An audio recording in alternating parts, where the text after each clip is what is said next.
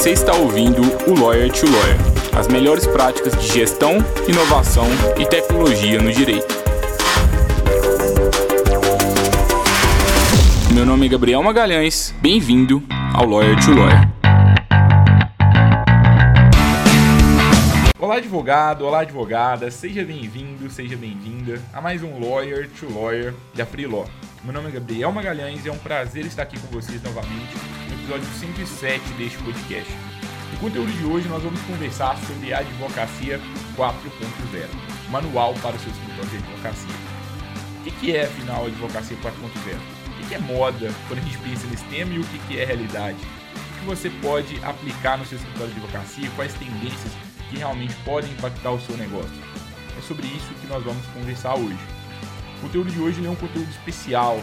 A gente está numa série aqui de cinco conteúdos que começou no podcast 106, que a gente está trazendo aulas da Freeló para te ajudar com tudo que a gente sabe sobre o tema. Então, um formato um pouquinho diferente das usuais entrevistas que acontecem por aqui.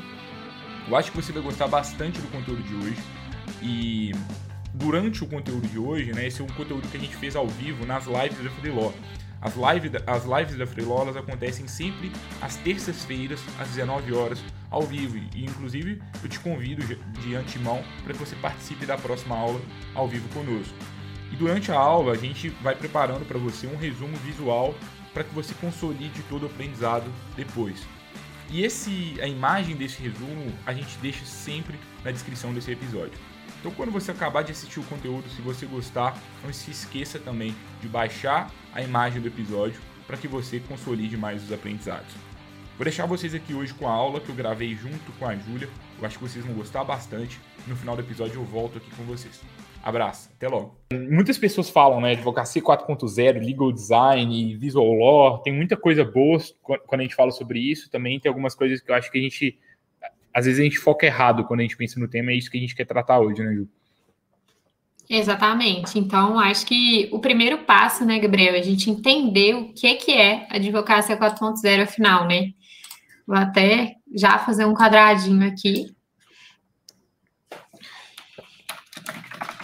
Para vocês, assim, o, o que, que é a advocacia 4.0? É, eu acho que para a gente entender o conceito, a gente tem que entender também muito bem o que, que não é advocacia 4.0. Então, para nós aqui, advocacia 4.0 não é o robô advogado, não é o blockchain, não é a inteligência artificial, é também isso, isso faz parte. Mas tecnologia é um meio para que a gente atinja um fim. Então, é, não é o advogado que usa vários aplicativos que é o advogado que ele consegue gerar mais eficiência para sua advocacia e consegue crescer de forma diferente. Isso para a gente é bem claro. Então, é, eu acho que esse é um erro muito comum né, que as pessoas estão cometendo. Quando a gente pensa no, no advogado 4.0, eu penso muito numa pessoa que ela pensa em resolver problemas, uma pessoa que pensa em se posicionar de uma forma diferente na advocacia, para que ela resolva os, os problemas dos seus clientes de uma forma diferente, né, Ju? Exatamente. Eu acho que o primeiro passo, né, para a gente entender também que é a advocacia 4.0 e entender até em qual contexto surgem esses estigmas, né, de que a advocacia 4.0 é advogado robô ou algo do tipo, acho que o primeiro passo é a gente entender que a advocacia 4.0 ela surge nesse contexto da quarta revolução industrial, que é justamente a gente utilizar é, tecnologias, né, e ciência de dados e automação de processos para a gente ganhar eficiência no dia a dia, né? É, ganhar eficiência e produtividade. Então, o termo advocacia 4.0 surgiu nesse contexto. E, né, em razão da, desse advento das tecnologias e dessas novas possibilidades, o advogado se vê altamente impactado com isso, né? Então, assim, como que a gente pode fazer para conseguir ganhar eficiência, para aplicar as tecnologias e ter o melhor benefício, não só da tecnologia, mas de outras formas de atuar de forma inovadora dentro da advocacia. Uhum. É, eu acho que a questão é, surgiram, é fato, né? Se antes da Covid já existia discussão, poxa, o que, que tem de tecnologia, o que, que tem de inovação para o direito, depois, principalmente da pandemia agora, não existe nem mais discussão, né? É, ou a gente inova por necessidade ou a gente inova ali seguindo as tendências do mercado? Muitas pessoas deixaram para inovar por, por conta das tendências, por conta da necessidade agora com a, com a Covid, de, de, abriram mão de seguir isso há uns dois, três anos atrás. Mas a questão é, a partir do momento né, que a gente tem novas possibilidades, novas, novas tecnologias no mercado de trabalho, a gente tem uma nova oportunidade de exercer advocacia, de relacionar com os nossos clientes, de, de realmente é, gerar mais valor para a sociedade como um todo. Então, essa que é, a, que é a grande reflexão que a gente tem que ter. Poxa, se hoje né, a gente tem mais recursos, como um recurso para fazer videoconferência, um recurso para assinatura digital de documentos, um recurso para trabalho é, remoto, por que, que a gente vai trabalhar da mesma forma que a gente trabalhava antigamente? Uma coisa que eu gosto muito de pensar é que, um exemplo que eu gosto de dar bastante quando eu falo sobre esse tema, é que o advogado ele foi uma das últimas profissões a adotar o Word. É, então, geralmente, a gente está no mercado que é muito conservador, a gente demora a adotar as coisas. E, poxa, será que, que a gente. Por quanto tempo que a gente vai demorar mais, né? Já existem várias formas da gente adquirir clientes que estão aí no mercado há muito tempo e o advogado está aí há 10 anos esperando chegar a oportunidade por que, que a gente sempre demora a adotar as, as tendências, sabe? O convite que a gente tem para todos vocês é: não espera os outros mercados, vamos nos espelhar no que está acontecendo lá, para pegar o que, o que tem de bom nos outros mercados, para a gente também importar para cá, né, Ju, para a advocacia. Exatamente. Então, eu acho que é um pouco de a gente aproveitar essas oportunidades da tecnologia para desenvolver advocacia de uma forma mais eficiente, como outros setores já estão aproveitando dessa tecnologia também para trabalhar de forma eficiente, né? Então a gente tem que entender que a gente está num contexto de mundo que que tá todo mundo vivendo essa quarta revolução industrial, né? Essa indústria 4.0, e a gente precisa entender que os nossos clientes também estão vivendo isso, só que em outros setores, porque eles também, eles também são clientes de outras marcas, eles são também muitas vezes empresários e estão aplicando isso no dia a dia deles. Então a gente não pode também ficar parado no tempo e se ser a última profissão, adotar o Word e outras inovações, né? Então a gente precisa realmente entender que vai além de ser uma oportunidade, eu acho que é uma necessidade mesmo do mercado. E caso a gente não se adapte a isso, né, a gente tende a ou deixar os nossos concorrentes passarem na nossa frente, né? Ou a gente virar realmente uma profissão que não atende às expectativas do cliente, não gera valor da forma esperada, né? Porque a gente sempre gosta de falar que os nossos clientes são clientes de outros serviços, outros produtos que aplicam técnicas de excelência, aplicam técnicas para gerar eficiência, gerar produtividade. Então a gente precisa também aplicar até para que a gente esteja inserido nesse contexto, né? A advocacia 4.0 é justamente um desdobramento de estudo. E eu acho que a gente começa já temos a pensar uma... dentro desse contexto. Ah, tá. Pode falar. Desculpa, Ju, temos uma. Deixa eu colocar aqui de Acabei não melhor. A Aline enviou um comentário aqui que ela falou o seguinte: você quer ler, Ju, que eu tô sem óculos, acho que você vai ser melhor do que é, eu. Que o Tomorrow's Lawyers já é o Today's Lawyers. Acho que o Richard Susskind não imaginava que seria tão rápida essa evolução, em, em parte graças à pandemia. Concordo, Aline, eu acho que já não é uma necessidade para o futuro, né? Uma necessidade agora, que foi muito acelerado pelo esse contexto de pandemia que a gente viveu e que realmente fez com que a gente tivesse que repensar mesmo essa rotina de advocacia, né? Adotar as práticas de home office, de trabalho remoto, e acho que a inovação e a tecnologia ajudam muito nesse quesito, né? É, o Bruno também está aqui presente, dando boa noite. Boa noite, Bruno. Valeu boa noite, pela presença Bruno. também. é, e assim, gente, eu acho que a questão é, acho que se vocês estão aqui hoje nessa live de noite, no dia de semana, achei que vocês estão muito prazo assim, né, para fazer, atender cliente, fazer as petições, mas vocês estão buscando investir é, nessa área. Eu acho que vocês já entenderam que isso é importante, senão vocês não estariam gastando esse tempo aqui com a gente agora, né? É, mas o que, que a gente pode fazer na prática? A partir das tendências da, advoga da advocacia 4.0. Tem muitas pessoas falando sobre isso, isso já é para alguma, alguma parcela pequena do mercado, todo mundo já sabe, pô, a gente precisa é. estar na internet, a gente precisa de usar novas coisas. Mas o que, que a gente faz na prática? Mas eu acho que antes, Gabriel, eu acho que é muito interessante a gente compartilhar um pouco do que, que na nossa visão, é esperado desse advogado do futuro, né? Porque a gente está falando que é muito não só aplicar a tecnologia, mas acho que você já até falou um pouco sobre isso, né? E acho que valeria a pena a gente reforçar, né? Pode, é... pode concluir aí. Oi? Pode, pode, pode seguir no raciocínio. É, porque eu vejo que a, a, gente, até pouquíssimo tempo, e acho que muita gente ainda tem essa visão, do advogado como exclusivamente um jurista. Um advogado que realmente enxerga o, a advocacia e até mesmo o escritório de advocacia dele como exclusivamente atividade jurídica e não como uma empresa de fato, né? Que é muito a visão que a gente acredita aqui no método Free Law, que a gente acha que é a melhor visão para você que quer crescer, quer ter mais resultado na advocacia. Então, assim, acho que essa visão do advogado como exclusivamente jurista, ela é uma visão obsoleta nesse contexto de advocacia 4.0, né? Uma visão superada. Eu acho que para a gente é, ser realmente um advogado do futuro, que é o advogado de hoje, como bem a Aline trouxe, né? A gente tem que ter realmente esse padrão de ser um advogado que é resolvedor de problemas, um advogado que é parceiro do negócio, né? Que é até uma, uma palavra que tem ganhado muita relevância.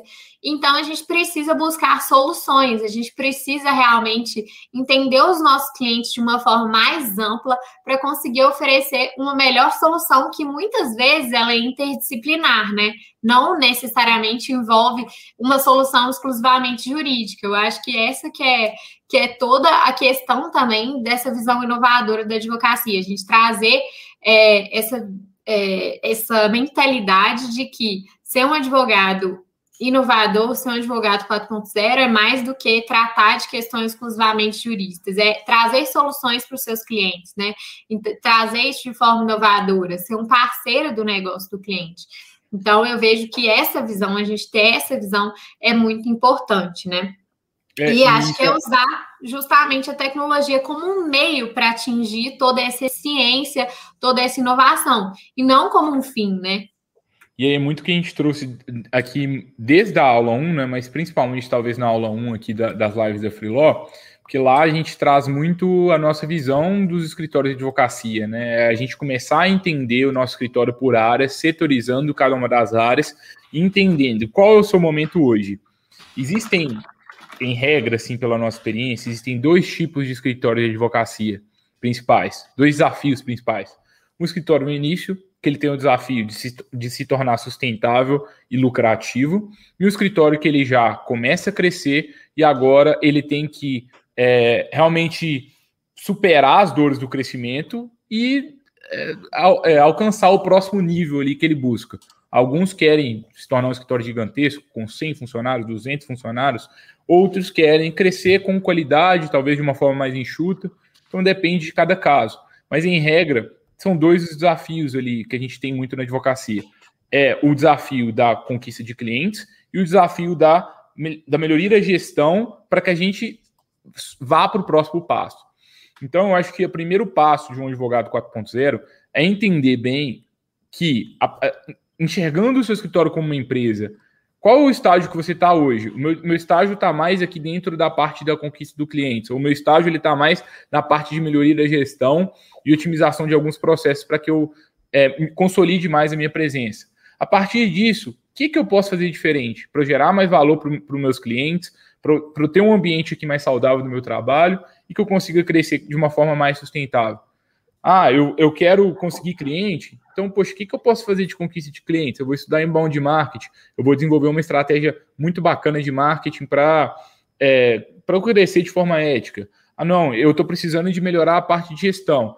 O que especificamente? Ah, eu faço muito, muito trabalho repetitivo. Por que, que a gente não pensa em alguma coisa de automação? Ou eu gasto muito tempo pesquisando jurisprudência. Por que, que a gente não pensa numa ferramenta de, de jurimetria, por exemplo, para te ajudar a pesquisar às vezes, é, a jurisprudência de uma forma mais rápida, como a JUIT, por exemplo, faz. Então, eu acho que é muito é, a partir do problema e a partir do seu cenário, a gente começa a buscar a solução. Então, uma, uma coisa que a gente sempre recebe na Freelaw, as pessoas perguntando assim: Poxa, eu estou querendo estudar mais sobre legal design, sobre visual law. Por quê? Por quê? Não é que não é legal, mas por quê? Qual o problema específico que você quer é, resolver?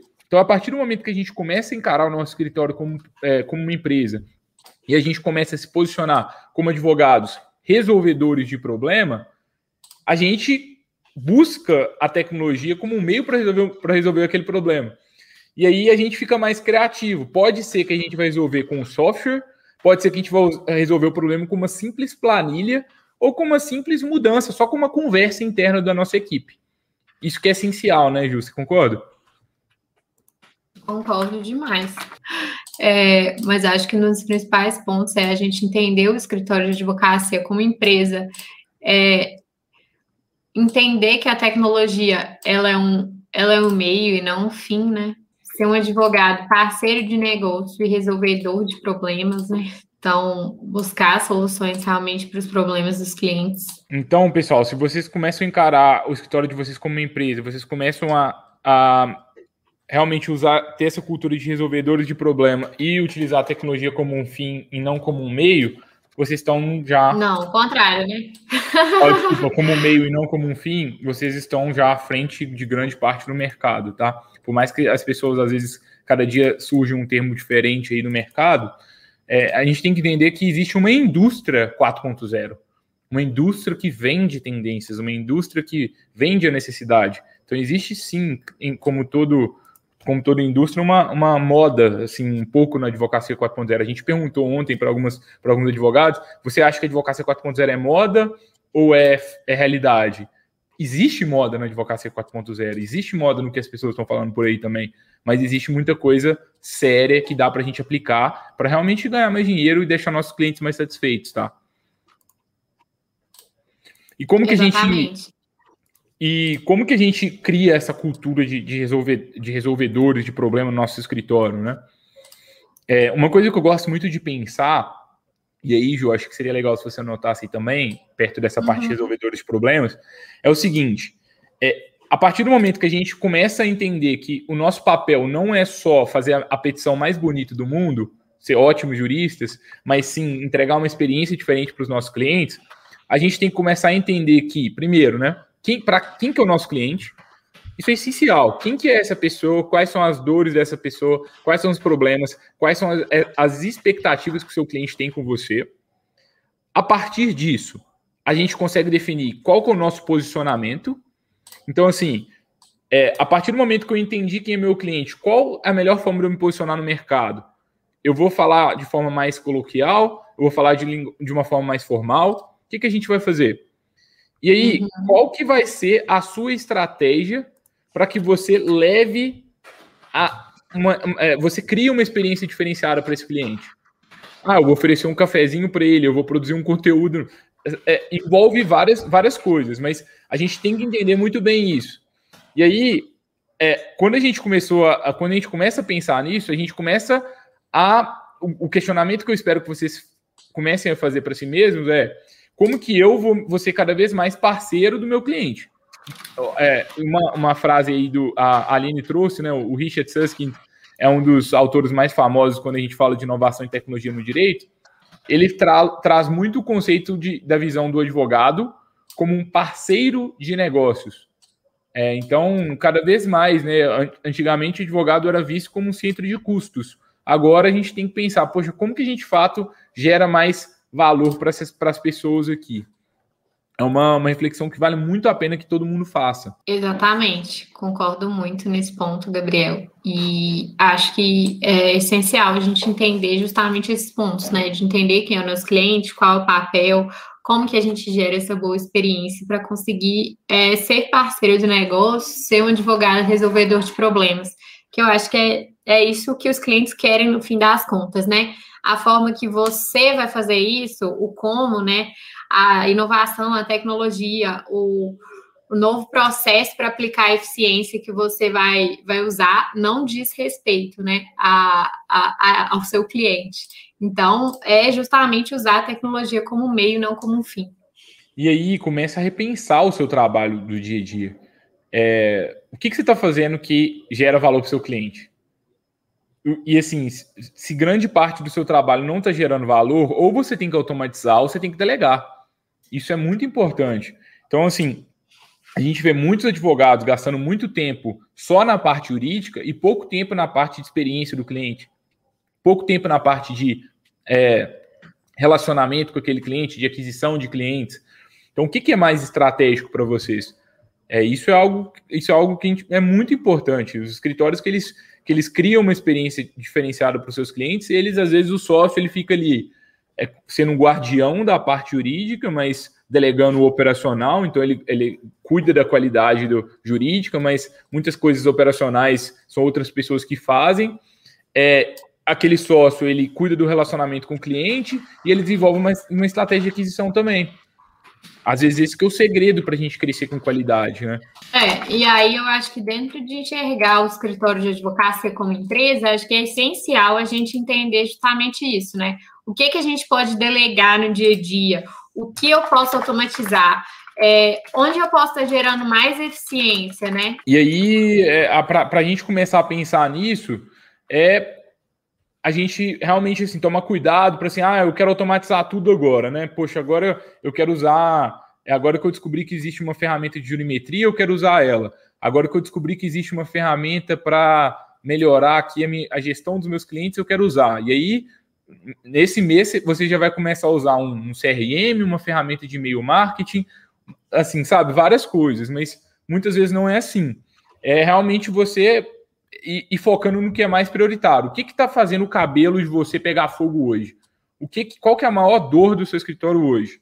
Entenda isso porque a gente tem que focar. Você não vai conseguir implementar uma inovação, fazer uma coisa é, diferente em tudo ao mesmo tempo. Exatamente. É, Geraldo disse: essa observação de vocês faz todo sentido.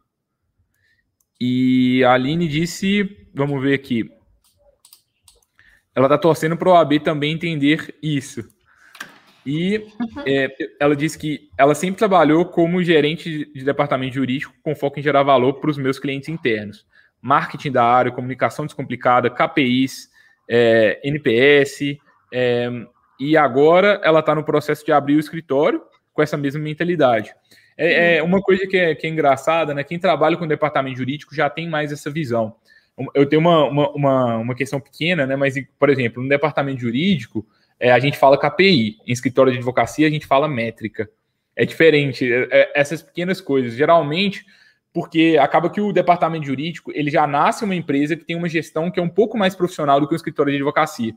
E aí, por isso, acaba que o resto da empresa geralmente leva uma gestão mais profissional para o escritório também.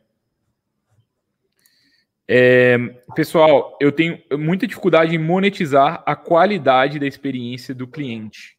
Legal. É, ô Bruno, uma coisa que, que, que, a gente tem, que eu gosto muito de pensar é o seguinte: pense o seguinte, né? É, tem algumas. A gente pode criar diferentes planos assim dentro do nosso escritório. A gente tem o, o acompanhamento comum, o acompanhamento comum, você tem direito a isso. Um acompanhamento ainda mais personalizado, você tem direito a, a uma coisa ainda melhor. E aí, às vezes, até um plano ainda mais premium que você pode entregar para o seu cliente. Vou te dar um exemplo. Você pode fazer o seguinte: na hora que o cliente está fechando o contrato de honorários, você pode falar com ele assim: olha, se for um caso de contencioso, olha assim, ó, é, é, falar assim: olha, cliente, é o seguinte, é, a gente vai fechar o contrato aqui agora, você tem que me pagar X reais por mês, ou você não tem que me pagar nada, mas ao mesmo tempo, eu não consigo ficar te falando o andamento do seu processo todo mês. Se você quiser, você pode contratar isso aqui, que vai custar 10 reais por mês. E aí, uma vez por mês, eu vou te ligar para te avisar o que está acontecendo no seu processo. Ah, ou então você quer um acompanhamento diário, semanal, aí você vai pagar 100 reais por mês. Você pode, talvez, meio que, na hora que você vai assinar o contrato de honorários, você segmentar essas coisas. É, o que, que, eu acho que é importante? A gente tem um processo meio de, de é, um processo de descoberta para entender o que, que seu cliente quer. Então, assim, é, no caso do contencioso, para mim isso é muito claro. O andamento do processo pode ser algo que você pode vender para o seu cliente, mas não significa que é porque você pode vender para o seu cliente que você deve vender. Porque às vezes é uma coisa que, você, que se você entregar de graça, vai ser melhor, que ele vai ficar surpreso e vai fortalecer mais o seu boca a boca. Então, sempre entregue a mais do que o seu cliente pede. Eu acho que isso é essencial. Você concorda, Ju? Concordo, e assim, eu acho que é uma boa sugestão essa questão da gente pensar em atendimentos personalizados com valores eventualmente diferentes.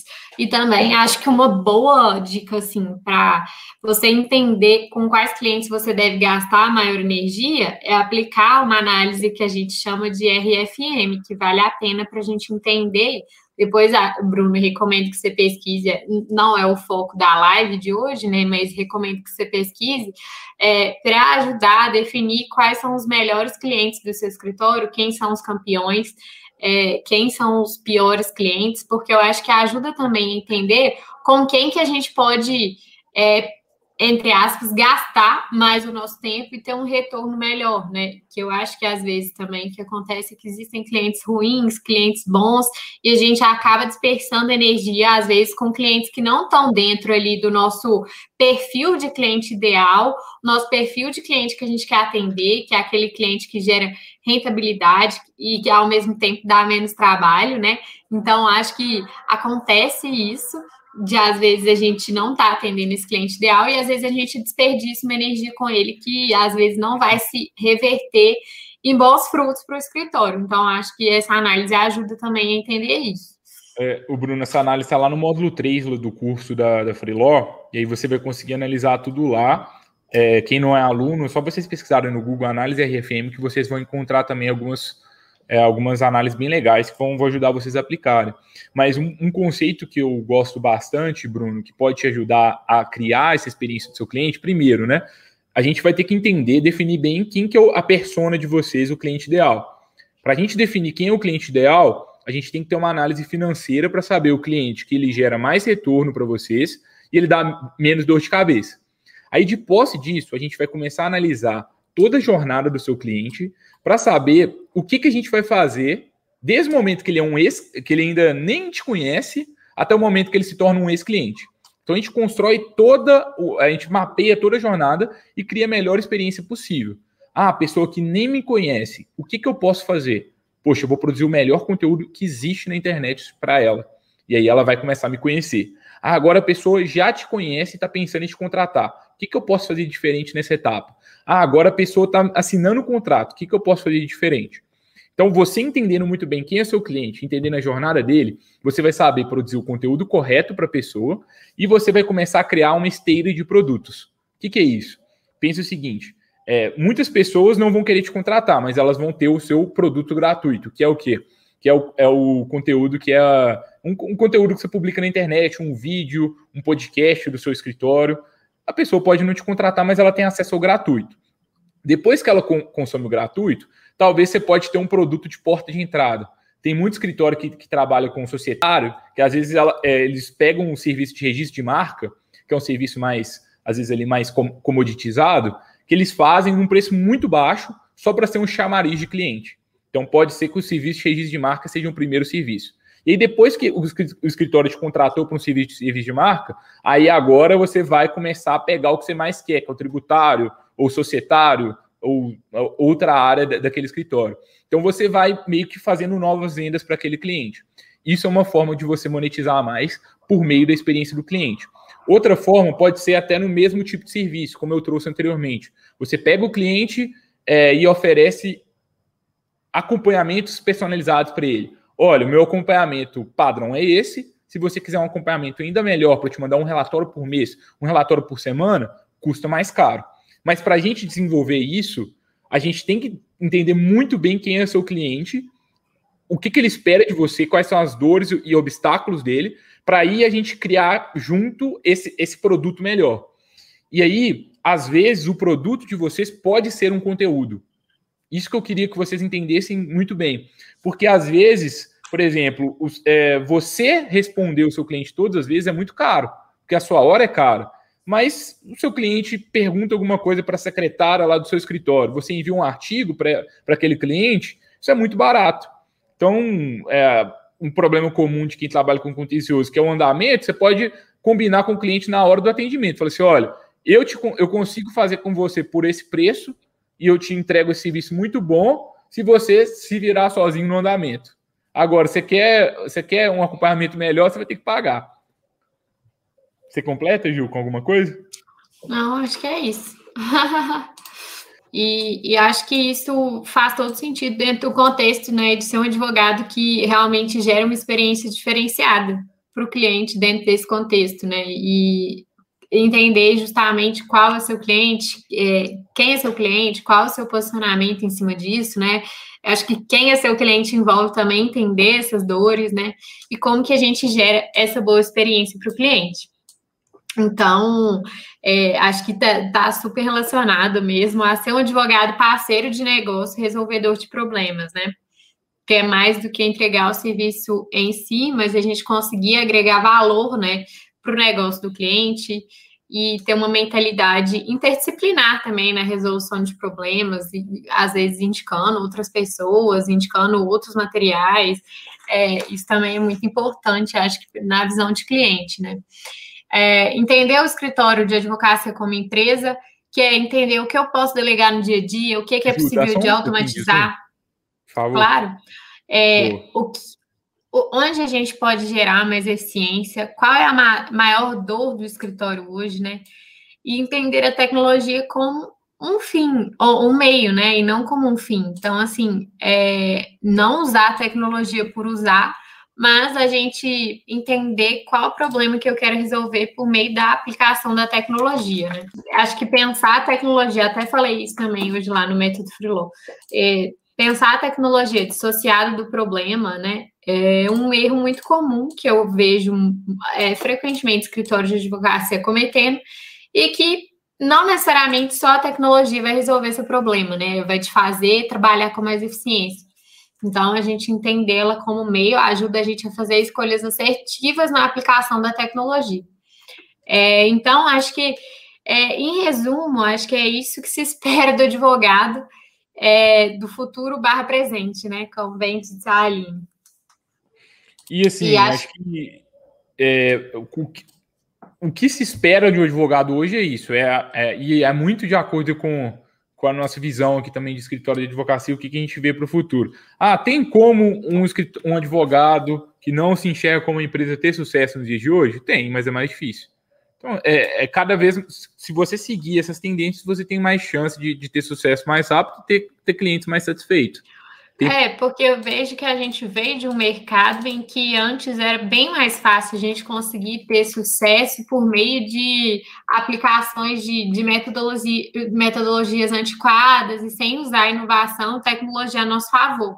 Mas eu acho que no contexto que a gente está, né, de descentralização de informação, de várias pessoas também atuando na área jurídica, né? Eu acho que se a gente não se posiciona num contexto de usar a tecnologia, inovação é, a nosso favor no dia a dia, a gente está em uma posição de muita desvantagem, né?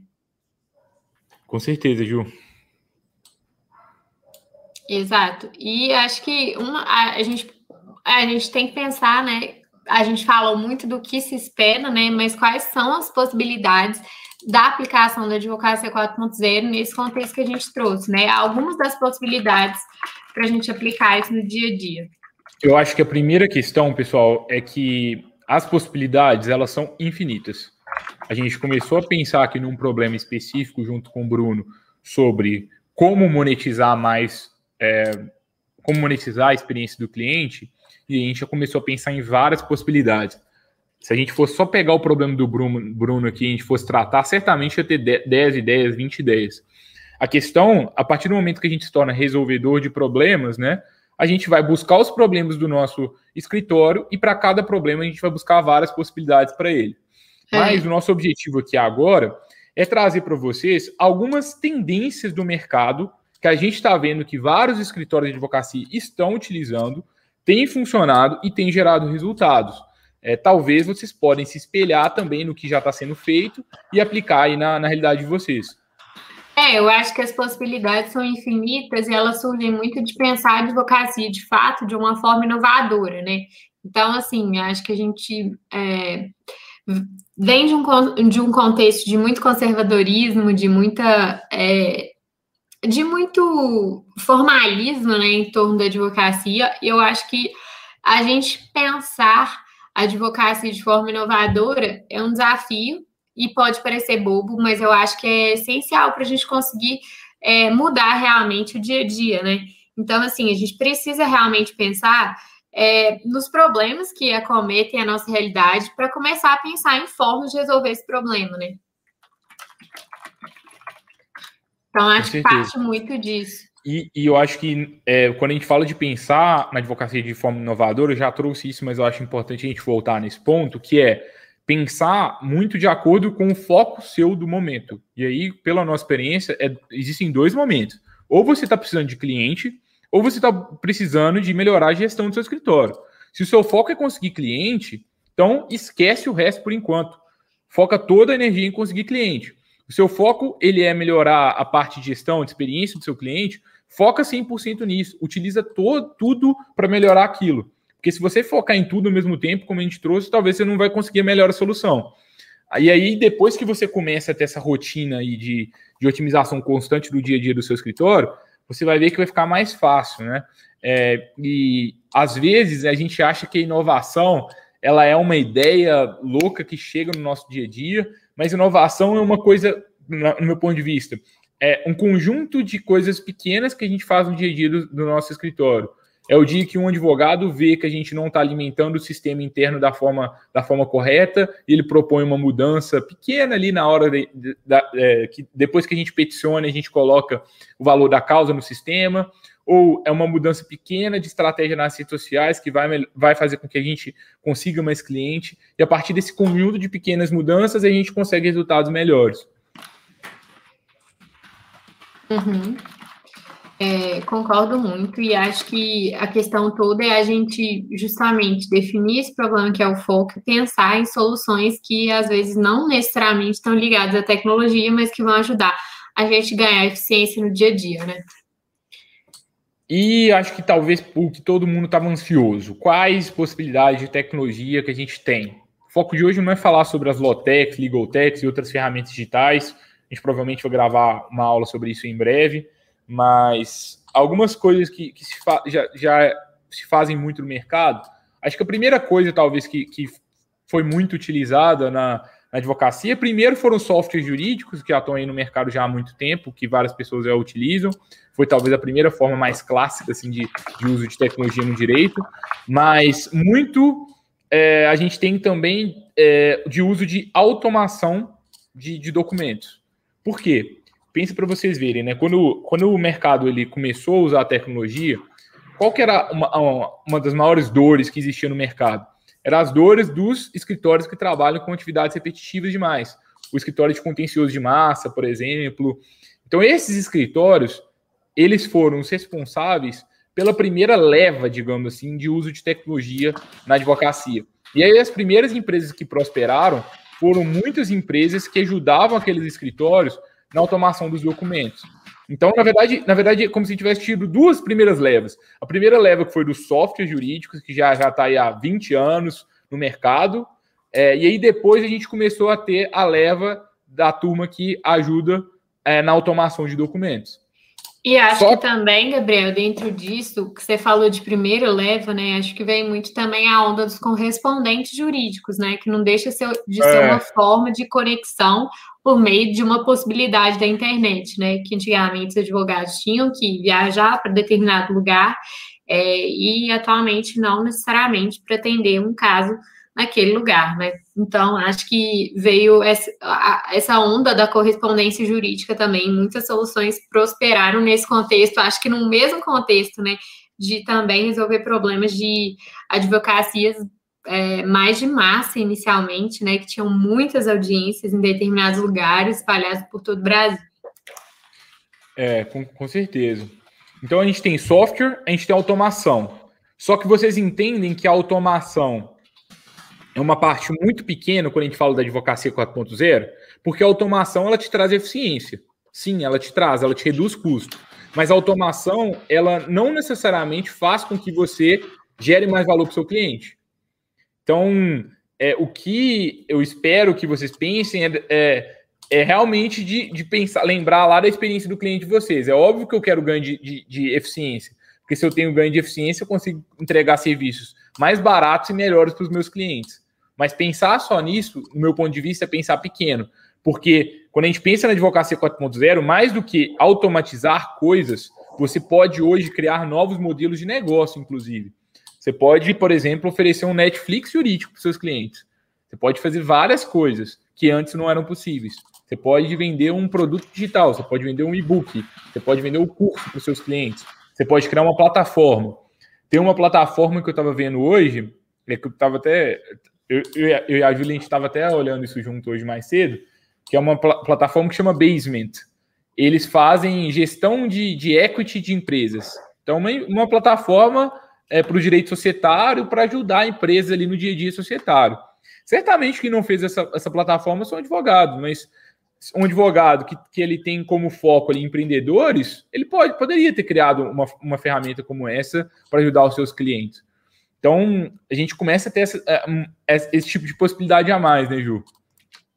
Exatamente. Bom, então aqui a gente listou softwares, as conexões de, dentro de um primeiro contexto que surgiu nessa fase de correspondência jurídica, automação de documentos, né? E, e, acho que assim, hoje, né, a gente também tem a questão de a gente resolver conflitos online, por exemplo, é, análise de dados, que eu acho que é uma super tendência atual, né? Então eu acho que é, falando de tendências atuais, eu acho que é resolução de conflitos online, eu acho que pode colocar também, juiz, porque a gente trouxe de criar novos modelos de negócio até para o próprio escritório, a gente repensar a forma que a gente precifica honorários, a forma uhum. que a gente uhum. presta serviços. Sim. A Aline trouxe um comentário, enquanto a Júlia vai escrevendo, eu vou puxar aqui. Eu contratei escritório por mais de uma década e na maioria das vezes me decepcionei.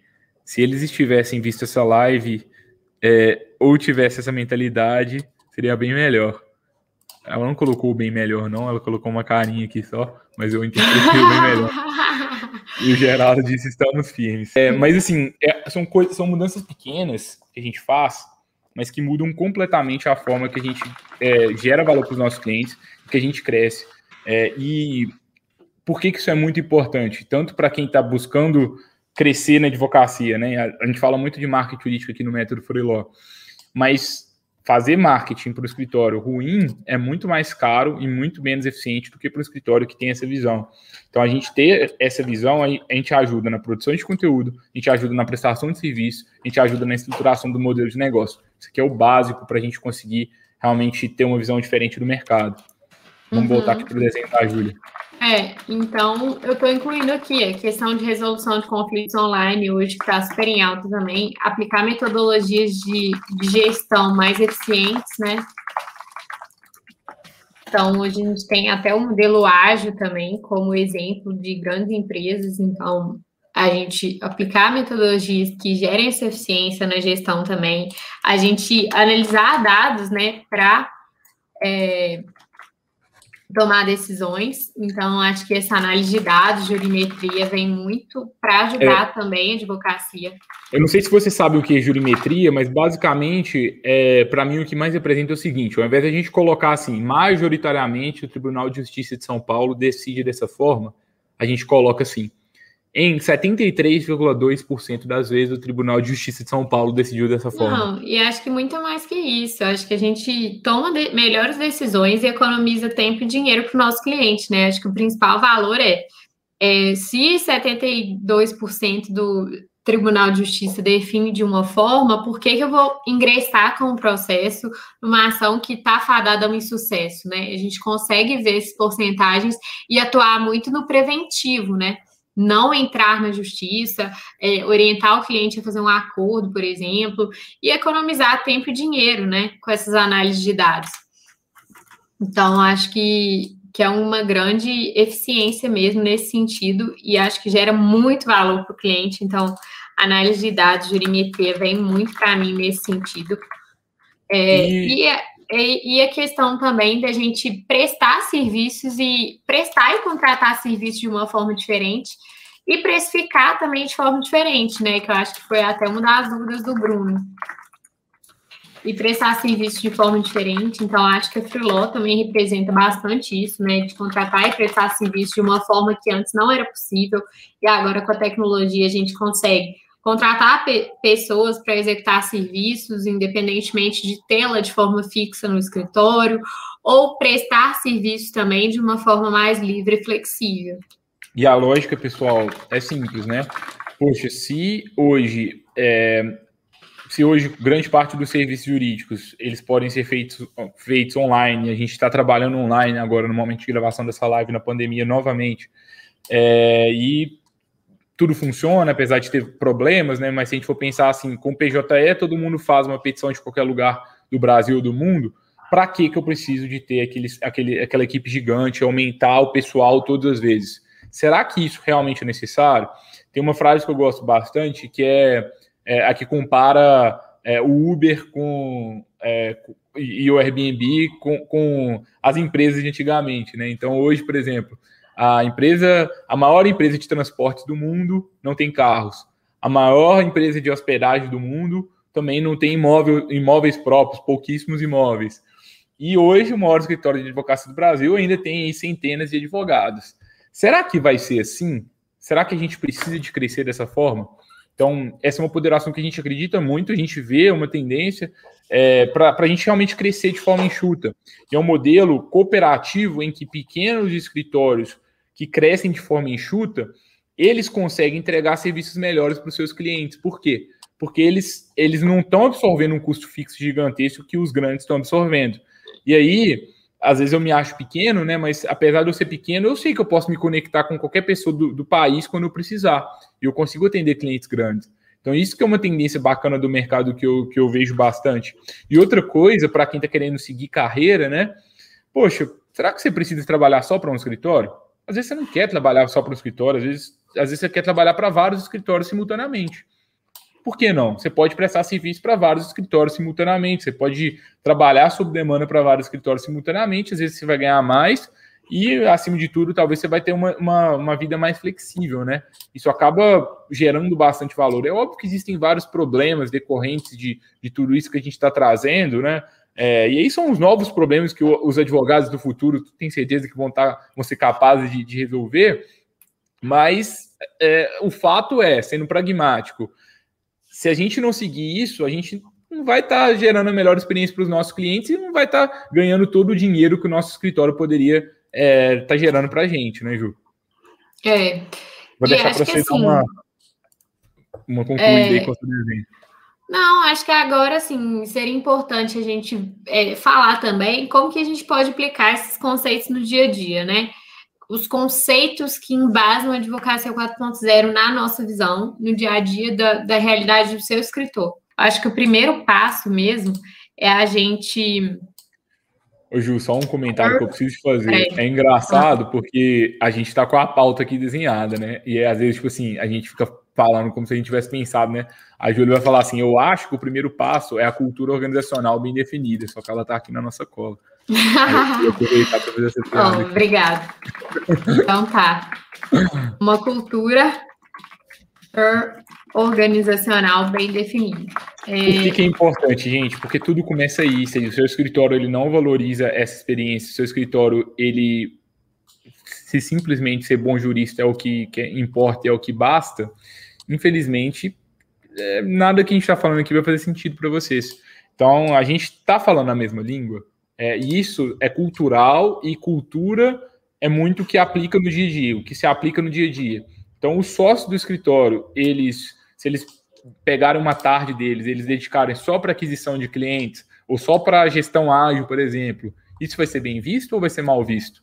Tem escritório que acha que o, que o advogado que está ali cuidando do, do marketing, por exemplo, ele está perdendo tempo, ele só pode fazer isso depois das 18 horas. Se isso está acontecendo, talvez é porque esse escritório em questão ele não valoriza é, essa nova advocacia, ele não valoriza essa, essa visão que a gente está passando para vocês. Então a cultura é a base de tudo, né, Ju? É, e acho que é justamente estimular as equipes inovadoras, é, dinâmicas, é, que se atualizam, porque, gente, acho que mais do que a gente ter essa, essa vontade de, de inovar, de fazer diferente, a gente tem que estimular isso dentro da organização, especialmente quem é sócio, quem é coordenador de equipe. Acho que é, você está valorizando posturas inovadoras dentro da, da sua advocacia, né? Acho que tem muito a ver com, com a cultura organizacional bem definida, mas acho que é a gente estimular isso também, que é premiar comportamentos de acordo com o que a gente acredita, né? E é. repreender comportamentos contrários. Então, estimule as pessoas que estão buscando inovação, que estão querendo fazer algo diferente, deixa as sugestões serem aplicadas no dia a dia do escritório, né? Que isso faz toda a diferença também. Eu acho que uma pergunta para saber se vocês estão na direção certa é o seguinte: quem vocês contratam, quem vocês demitem, quem vocês promovem? Muitos escritórios só contratam pessoas que são muito boas do ponto de vista técnico, jurídico. Só promovem as pessoas mais bem remuneradas são as pessoas que só fazem isso. E às vezes aí a gente vai estar tá promovendo várias pessoas com o mesmo perfil. E todo escritório precisa daquela pessoa que é muito técnica. Mas uhum. ele também vai, talvez vai precisar de uma pessoa mais criativa, que vai cuidar do relacionamento, que vai cuidar de outras questões. E em vários ambientes, essas pessoas não são tão valorizadas assim. Então, se o seu escritório não está valorizando tanto essas pessoas, talvez a gente também tenha um indício de que a gente pode melhorar. Isso é outra coisa importante. Muito importante para a multidisciplinariedade da sua equipe. Porque pensa, se, se tem um sócio que ele é extremamente técnico, se o outro ele for um pouco menos técnico e ele pensar um pouco mais nisso, talvez já vai ser um bom complemento.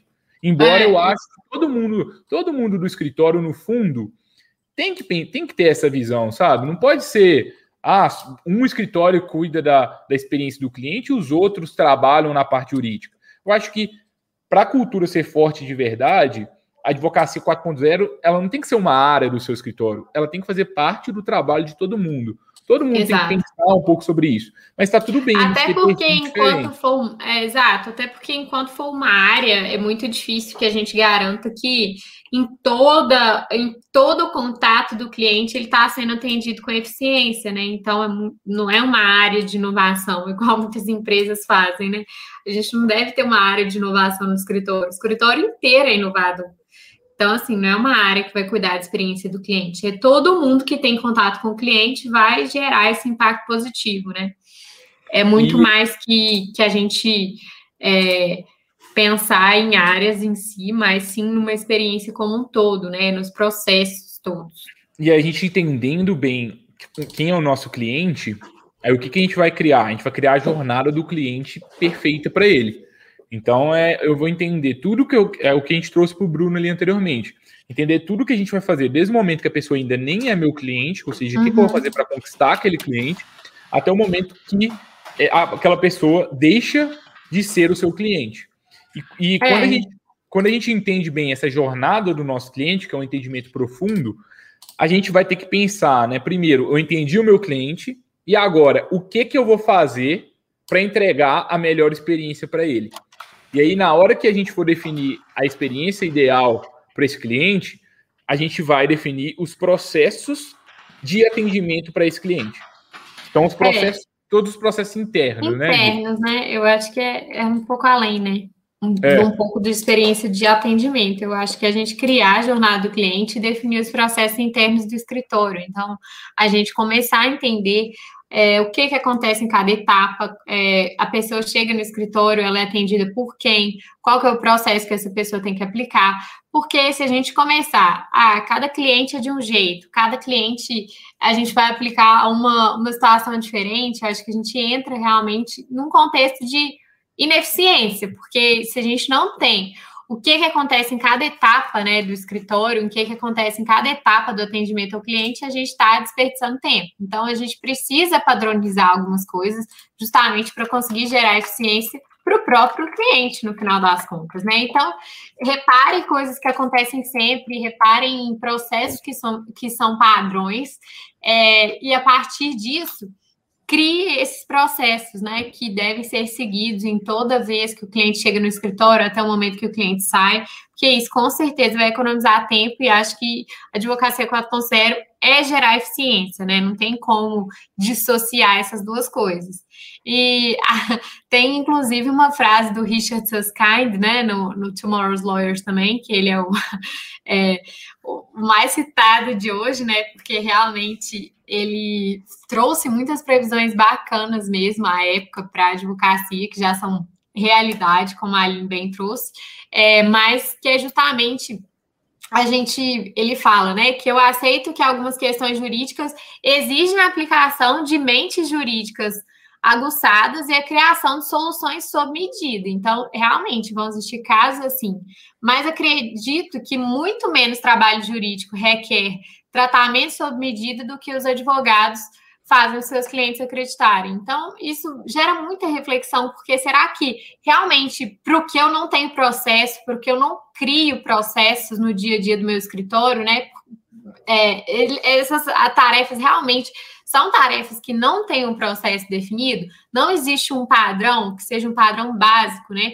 De atendimento dos clientes, não existe um padrão básico para determinadas situações dentro do escritório. Então, acho que a gente pensar isso como empresas fazem realmente, é porque isso gera eficiência. Então, é, acredito muito nisso, que a gente tem muito mais coisa a ser processada, a ser definida e, e, bem delimitada do que coisas que realmente não tem como procedimentar, não tem como é, ter um script para seguir em cada situação. E eu acho que, assim, é, advogado tem muito medo de procedimentar as coisas, por exemplo, de usar modelo, pelo problema que o Ctrl-C, Ctrl-V causa o Poder Judiciário, muitas vezes, né? Porque muitas pessoas usam mal modelos, usam muito mal a gestão da informação. Mas não é porque existem algumas pessoas que usam mal que você não deve usar.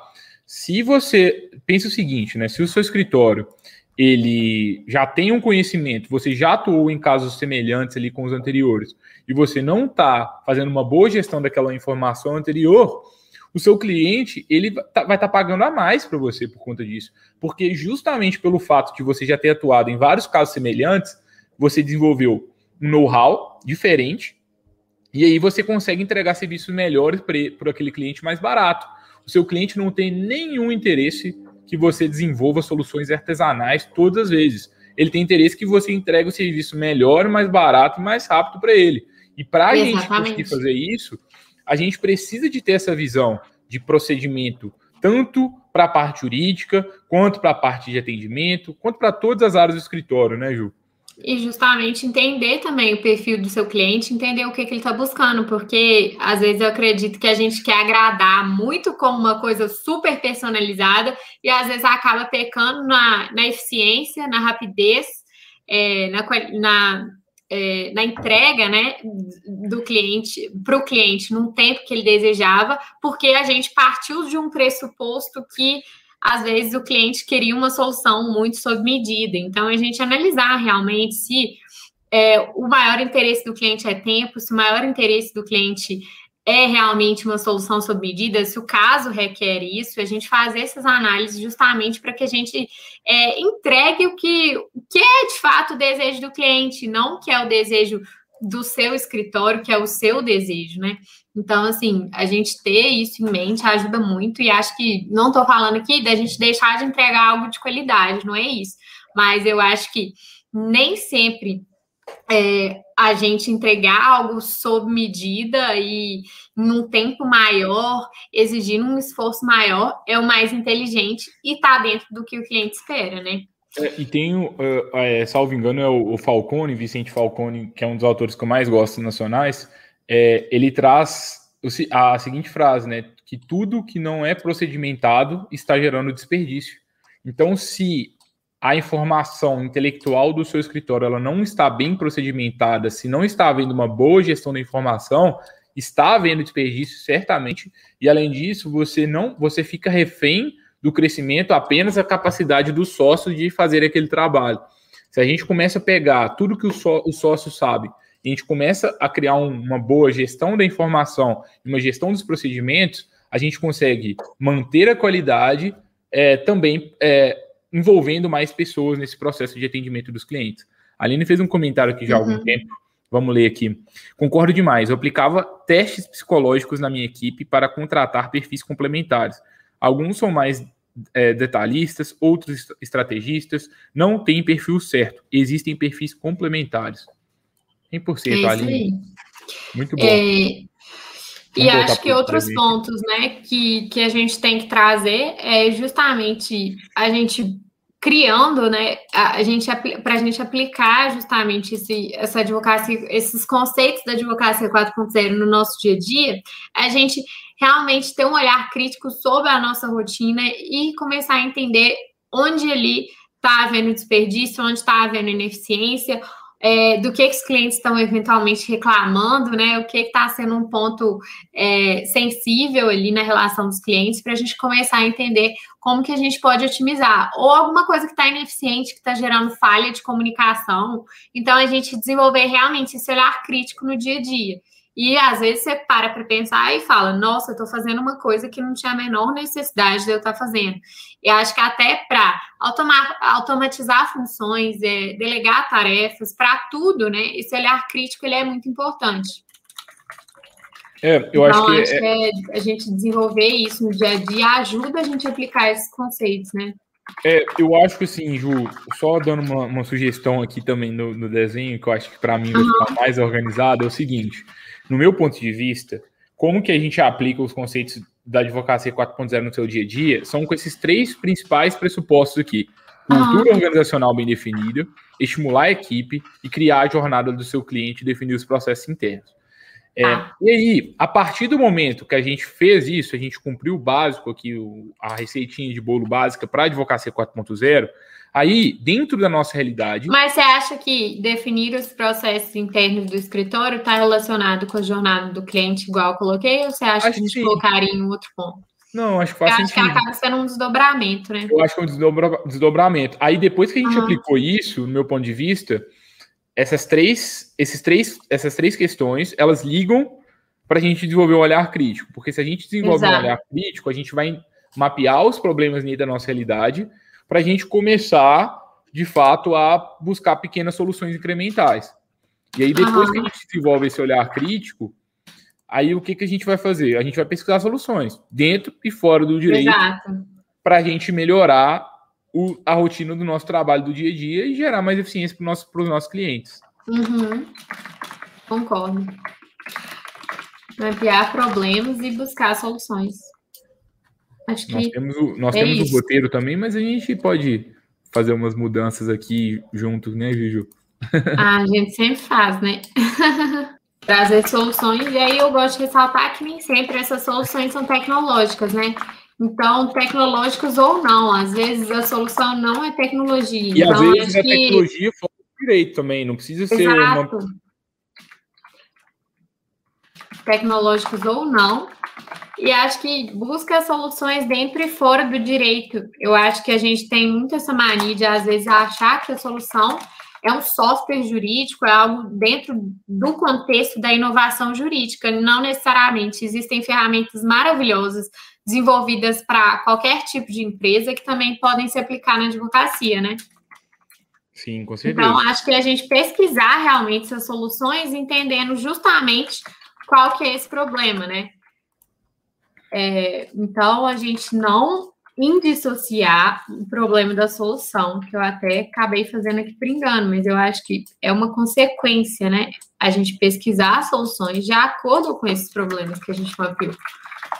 Porque às vezes também a gente quer tanto ser um advogado do futuro, tanto ser um advogado inovador, que a gente começa a aplicar a tecnologia sem nem entender para que, que aquilo é necessário na nossa vida, né?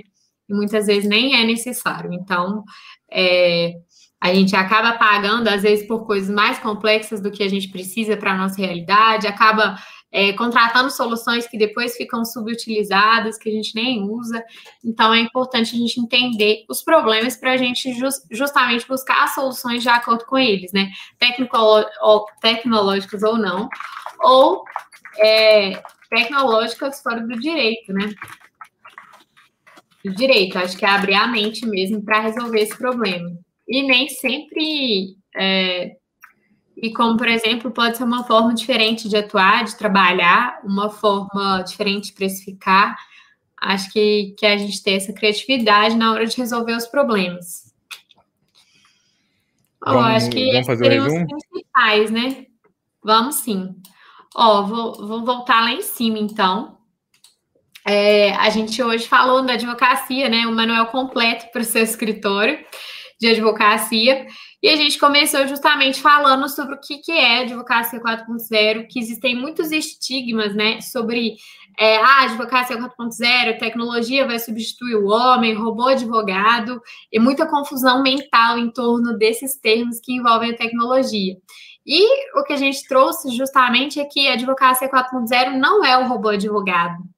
A advocacia 4.0 é um desdobramento da indústria 4.0, da revolução 4.0, que tudo bem, envolve aplicar tecnologias na, na rotina da advocacia, mas com um objetivo maior, né? Que é a gente ganhar eficiência e para que o advogado se torne cada vez mais estratégico dentro de um contexto né, de, de, uma, de, de atuação. Então, é, se tornar mais parceiro de negócio para o cliente, mais resolvedor de problemas. Então, é a gente utilizar essa inovação a nosso favor, para a gente surpreender o cliente e gerar uma boa experiência. E o que, que a gente espera né, do advogado do futuro? O que é esperado do advogado do futuro? E eu acho que é muito isso da, das empresas cada vez mais terem essa tendência de buscarem por advogados que sejam parceiros de negócio, interdisciplinares, que agreguem, né?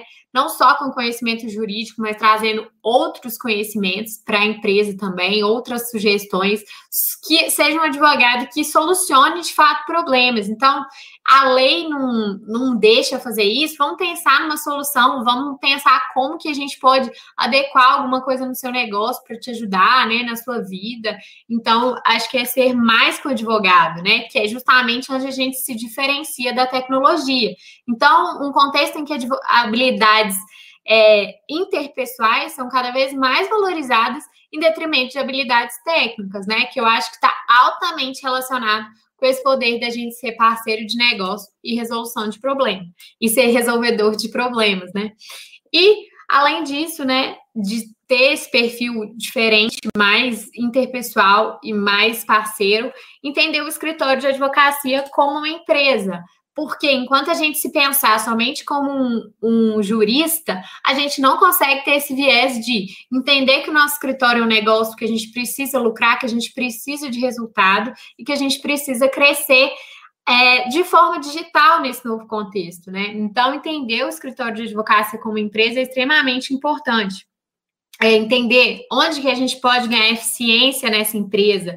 Será que eu estou fazendo tarefas operacionais demais ou não? Então, esse mindset é muito relevante, essa mentalidade é muito relevante. E entender a tecnologia como meio e não como fim, né? Então, entender que usar a tecnologia por si não vai te tornar um advogado 4.0, não é sobre isso. É sobre a gente usar a tecnologia no momento certo, da forma certa, de acordo com a nossa necessidade e com o nosso problema, porque a tecnologia errada muitas vezes vai causar mais problema do que te gerar eficiência. Então, é importante que a gente tenha isso em mente, né?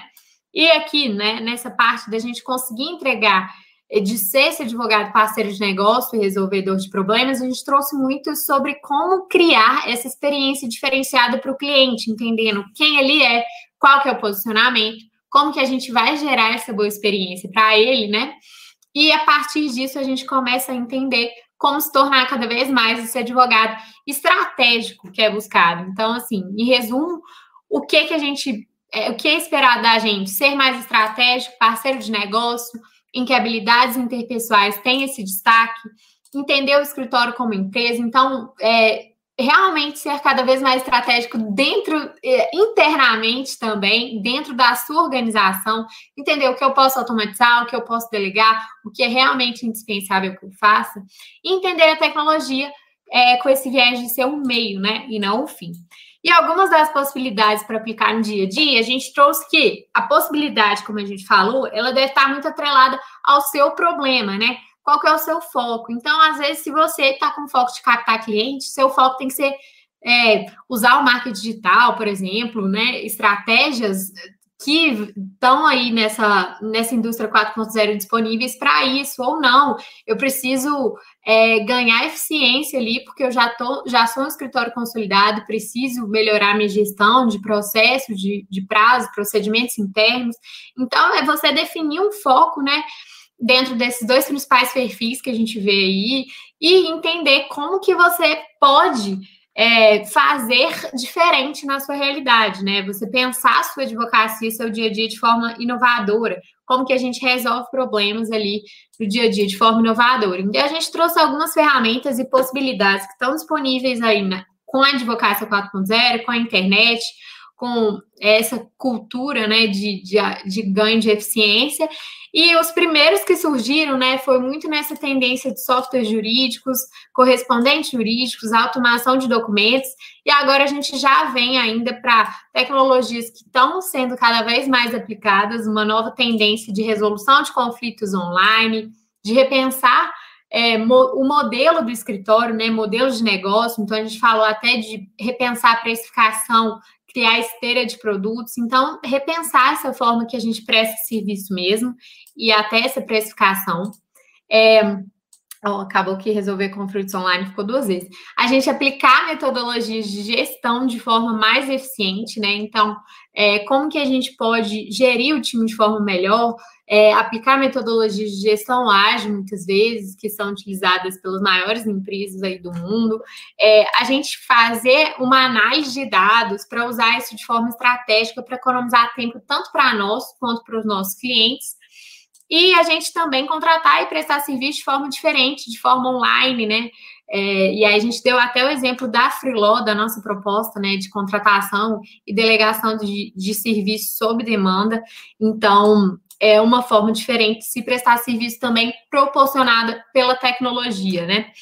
E como que a gente pode aplicar esses conceitos que a gente trouxe aqui da advocacia 4.0 no dia a dia? Os três pilares que a gente trouxe para isso, né? A gente ter uma cultura organizacional bem definida, é, que é justamente a gente entender realmente se a gente valoriza a inovação, se a gente valoriza é, essas ideias inovadoras e essa cultura no dia a dia. Porque não adianta a gente querer valorizar algo se de fato isso não é aplicado no dia a dia. Então não adianta falar que valoriza, sendo que a inovação sempre não é priorizada é, no contexto do seu escritório.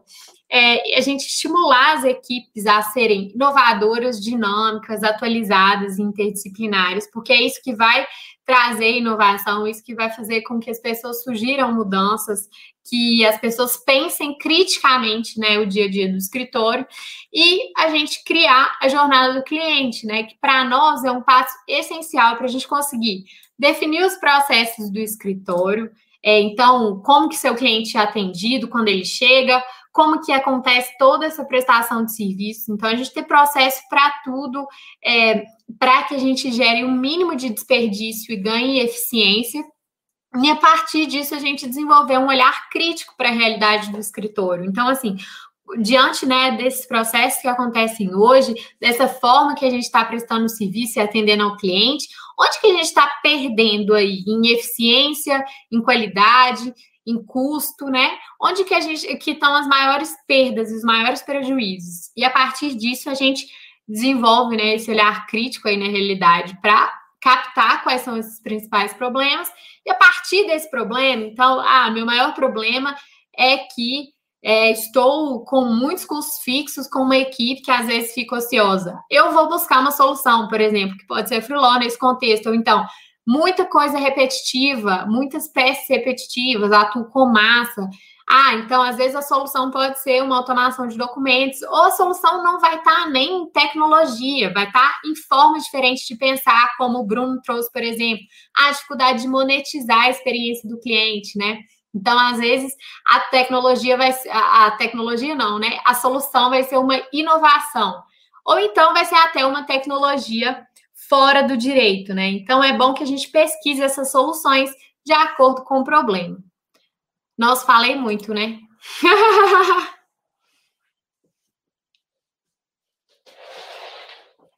Eu tô mutado aqui, tava tentando ah, falar. Tá. Eu não quis te interromper, desculpa. Mas muito bom. Eu tava até impressionado. Eu falei assim, gente do céu, como que a gente falou hoje, hein? É verdade. Tem muitos guerreiros aqui até agora. É, eu acho que assim, pessoal, Advocacia 4.0, não, acho que o que é, para, acho que a Júlia já trouxe tudo, mas o que eu queria concluir para vocês é o seguinte: inovação não é tão glamouroso quanto parece. Inovação é menos discurso e mais ação. Exige uma cultura diferente, mas exige principalmente pequenas mudanças do dia a dia. É, então, e eu acho que às vezes a gente fica buscando empecilhos à inovação e ao uso da tecnologia no dia a dia, mas a gente precisa ter uma mentalidade de aplicação de pequenos testes, de pequenas otimizações dia a dia. E eu acho que é isso que muitas vezes falta e que acaba travando a inovação. Então, às vezes a gente acredita que para inovar eu preciso de do nada a, aplicar um sistema totalmente novo para realizar uma tarefa, mas não necessariamente isso é verdade. Então, a gente tem que pensar que a inovação acontece com pequenas atitudes, né, ali do dia a dia do escritório. Então, viu algum ponto que pode ser melhorado, às vezes uma planilha vai te ajudar a resolver, às vezes um Google Docs ali vai te ajudar a criar o seu processo de atendimento, e por enquanto isso vai ser suficiente. Então, é a gente até ir evoluindo no contexto de inovação. A gente não sai do zero ao avançado, né? Igual em qualquer coisa na vida. Eu acho que a gente ter essa mentalidade de que inovação é aplicada aos poucos, qualquer otimização no dia a dia é passo a passo, é cíclico, né? Eu acho que tem muito a ver com aqueles gráficos, né? Como a gente imagina que vai ser a inovação no escritório, do zero ao avançado. Como realmente é? É um ciclo. Então, tem época que a gente vai estar tá aplicando uma metodologia que está gerando eficiência, depois a gente percebe que, nossa, não está gerando tanta eficiência assim, vamos voltar, vamos repensar. Mas é a gente está sempre repensando e evoluindo de alguma forma, né, dentro desse ciclo. Então, acho que isso é o principal ponto, não ficar parado. A gente não usar essa questão de a inovação é, é complicado como desculpa, porque não é. A gente pode inovar de forma simples e de forma pequena. Basta a gente pensar é, no que, que a gente pode melhorar no dia a dia, quais são os pontos críticos ali.